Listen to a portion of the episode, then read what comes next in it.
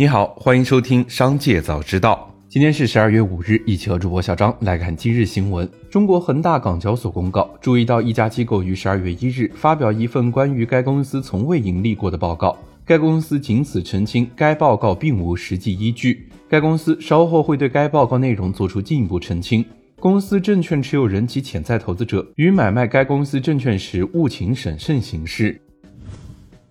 据文化和旅游部网站消息，文化和旅游部近期答复政协十四届全国委员会第一次会议王玉委员关于建议进一步完善公共交通系统旅客实名制、增加手机实名制校验的提案称，已向机票销售市场份额较大的在线旅游企业了解情况，并进行了业务指导。紧接着，再让我们一起来关注企业动态。据报道，瑞幸咖啡状告泰国一公司商标侵权案已败诉收场。十二月一日，泰国知识产权局和国际贸易中央法庭公告宣布判决了有关审理中国瑞幸咖啡公司控告泰国皇家五零 R 集团侵犯商标版权案件的最后审判，判决中国瑞幸咖啡公司败诉，立即执行。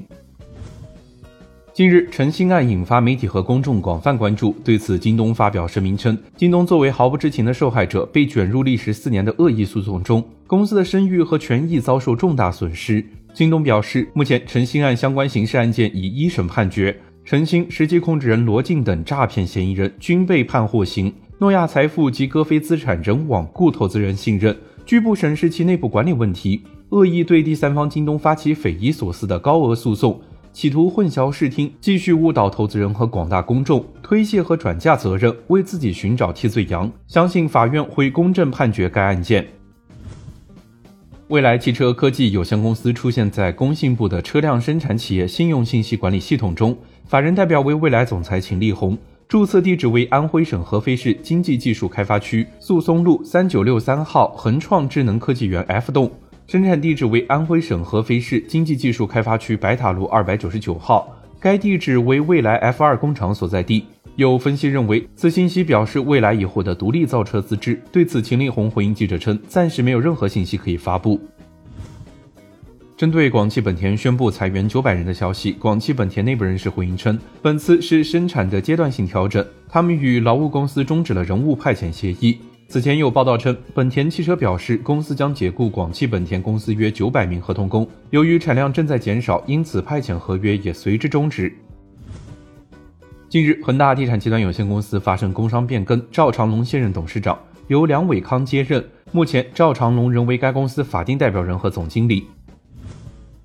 据一位知情人士透露，OpenAI 于二零一九年与芯片开发商 Rain AI 签署了一份意向书。在该初创公司芯片上市后，将斥资五千一百万美元购买这些芯片。这家公司的特殊之处在于，它是由阿尔特曼亲自投资，其已投资超过一百万美元。据报道，Rin AI 的总部与 OpenAI 旧金山总部之间不到一英里，目前正在研发一种 NPU 芯片，旨在复制人脑的特征。投资者文件也称 RIN AI 最早可能于明年十月向客户提供第一批 AI 芯片。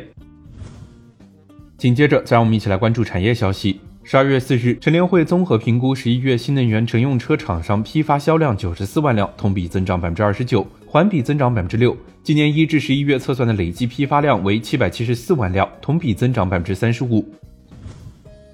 十二月四日，港交所行政总裁欧冠生在香港经济峰会上表示，全球对中国的投资仍然严重不足，相信中国资本市场体量未来十年将从目前的三十万亿美元增长至超一百万亿美元。资本市场与国际连接正成为应对全球地缘紧张局势的最佳办法。由于香港能连接东西方，可在支持中国与全球市场双向流动上发挥作用，相信互联互通能释放机遇及应对挑战。记者从周大福、六福珠宝、潮宏基、周生生等黄金珠宝品牌获悉，国内足金首饰金价已突破每克六百三十元。具体而言，周大福足金、六福珠宝足金、潮宏基足金的价格为每克六百三十元；老庙黄金上海区域足金饰品价格为每克六百三十一元。周生生足金首饰价格达到了每克六百三十二元。上海某商圈周生生品牌柜台工作人员告诉记者，当前该品牌足金首饰价格为年内截止目前最高。以上就是今天商界早知道的全部内容，感谢收听，明日再会。